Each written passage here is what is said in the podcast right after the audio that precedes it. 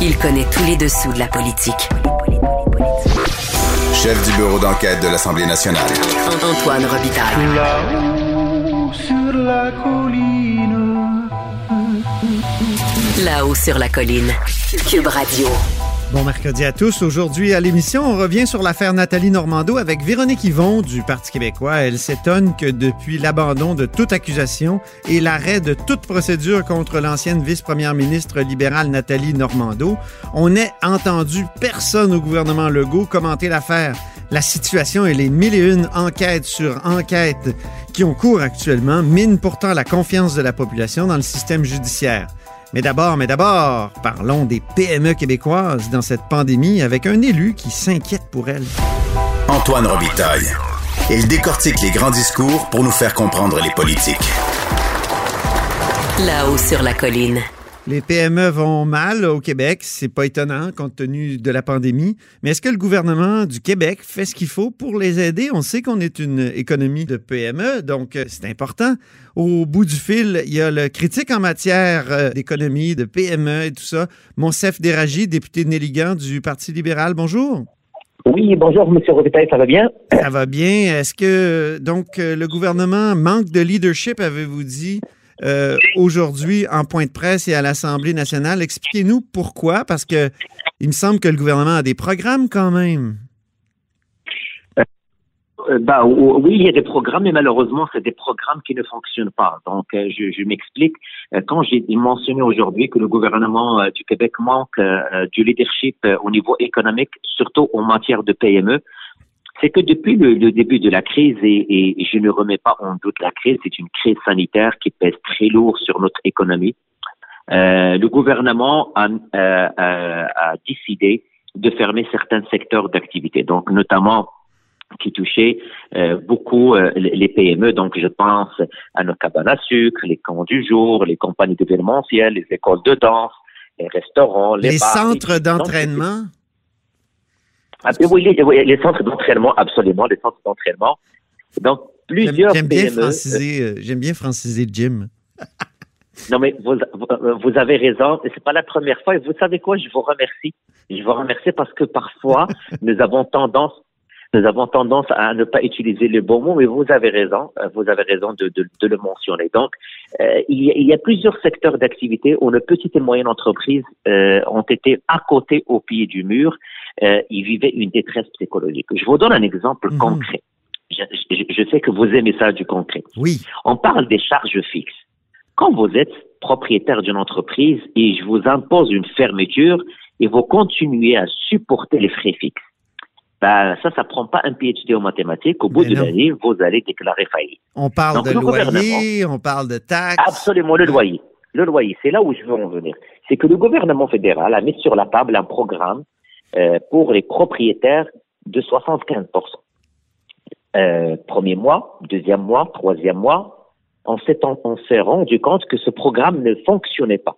J'ai moi-même avisé le ministre de l'économie. Je lui dit, écoute, il faut faire quelque chose. Le programme ne marche pas. Je vous suggère, euh, pour éviter l'éviction euh, commerciale, de euh, trouver une solution pour aider nos locataires.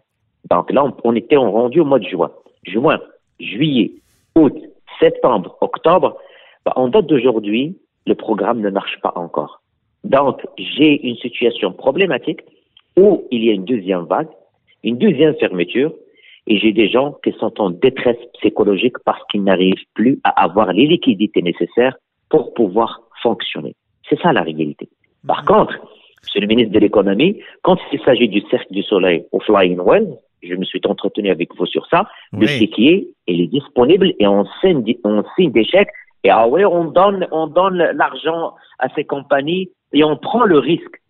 Ben, pourquoi on ne prend pas le risque avec les PME du Québec? L'économie du Québec, vous l'avez dit au début là, c'est une économie de PME. Mhm. Alors, comment Donc- faudrait faire? Il faudrait euh, carrément faire des chèques euh, ou, comme il a été Bah, a proposé, une, euh, un- une espèce de congé de, de taxes municipales et là, c'est le gouvernement du Québec qui compenserait les municipalités pour les pertes? Bon, il y a deux niveaux. Il y a deux niveaux. Le premier niveau, c'est que il y a des oubliés. Moi, je les appelle les oubliés euh, qui n'ont pas reçu d'aide et ils ont levé le drapeau rouge la semaine dernière. C'est les cabanes à sucre. Euh, je pense pas qu'on a, on a, on, veut qu'après la fin du virus, on va perdre nos cabanes à sucre. Non, je pense qu'aucun Québécois ne va cautionner ça. Donc, il faut qu'on arrive carrément en mode sauvetage à ces PME. Donc, les cabanes à sucre, Ouais. il y a les camps du jour, les camps du jour qui souffrent. Il y a les écoles de danse qui souffrent aussi. Euh, donc, Oui, votre liste est intéressante. Là. Les compagnies d'événementiel, les restaurants et les bars, évidemment, eux autres, on les a beaucoup entendus. Les centres d'entraînement aussi. Les hôtels, Oui. on les a entendus aussi beaucoup. Les auberges. Mais il y en a donc qu'on n'a pas entendu. Là. Vous parlez des cabanes à sucre, des camps de jour. euh, Oui. Les compagnies d'événementiel, c'est vrai. Ils peuvent plus organiser de congrès, de colloques et tout ça. j'ai- J'ai parlé avec eux et euh, je, je- je me permets de, de- de vous dire que les compagnies d'événementiel, on m'a dit euh, qu'elles représentent au-delà de 10 000 PME au Québec. Oh. Euh, les camps du jour, là, on parlait de 300 000 dollars de frais fixes depuis le mois de mars. Hmm. Et euh, vous, vous m'avez dit, Mansef, c'est quoi la solution? Bah, Premièrement, il faut agir sur deux niveaux. Premièrement, le loyer, il faut trouver une sol- solution très urgente qu'on rembourse directement les locataires si on veut les aider. Ça, c'est Mhm. le premier point. Deuxième point, la paperasse. C'est très lourd, ça a été dit. Euh, il faut des états financiers, dossier de crédit, projection financière pour les six prochains mois. Et dans certains cas, des cautions personnelles. C'est des documents, c'est très lourd, sachant la détresse psychologique de ces PME. Donc, c'est là où je me demande, il est où l'agilité du gouvernement? Et pour moi, parler de ça aujourd'hui est un constat d'échec. Parce que on savait que la deuxième vague s'en venait. Moi, quand le ministre de l'économie me dit, moi, ça fait deux jours que j'ai commencé à étudier le cas de 12 000 compagnies et c'est pas un dossier qui était sur mon agenda. Mais excuse-moi, monsieur le ministre, vous étiez où l'été? Ouais. Vous étiez où l'été? Parce On que c'est la réponse qu'il vous a faite à l'Assemblée nationale. C'est ça, il vous a fait Oui, cette et- et réponse-là la à l'Assemblée nationale. Bah oui, on m'a dit, je suis ébranlé, euh, c'est quelque chose que j'avais sur mon, mon, mon agenda il y a deux jours et là, on travaille pour deux- 12 000. Mais c'est pas rassurant pour nos PME. C'est pas du tout rassurant. Vous avez eu tout l'été pour préparer un bon plan. Il faut sauver le PME et je vais me battre pour le PME. Mhm. L'avenir du Québec, c'est les PME en région. Si une PME en région ferme, c'est beaucoup. L'impact sur la région, l'impact sur la rétention des travailleurs et l'impact économique pour nos régions. Vous, dans votre comté, est-ce qu'il y a des exemples que vous pouvez nous donner de, de PME en difficulté qui seraient assez faciles à aider? Ben, euh, le- ah, dans mon comté, euh, j'ai une structure qui fonctionne très bien, c'est PME euh, Mo- Montréal-Ouest, Mhm. qui soutient les, les, les, les entreprises.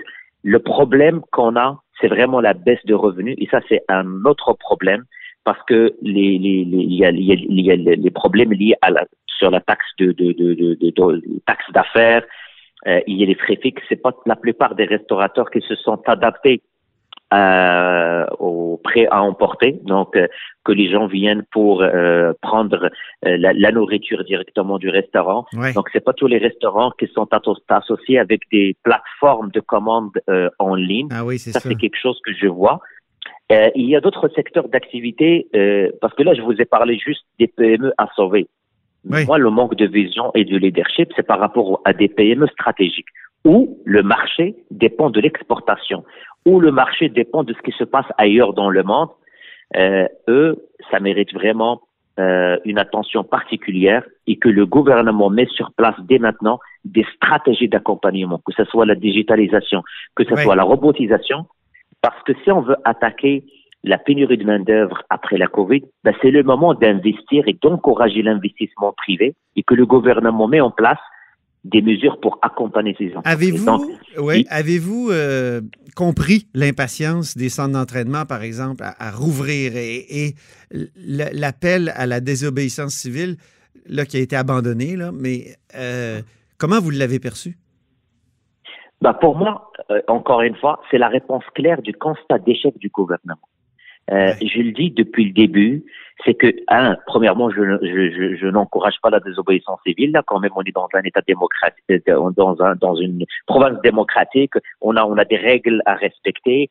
Euh, on a un parlement, on a, on a, des choses à faire avant d'arriver à, ce stade. Donc, moi, premièrement, je n'encourage pas euh, cette façon de faire. Mais est-ce que le gouvernement, depuis la première vague, a pensé à ces gens?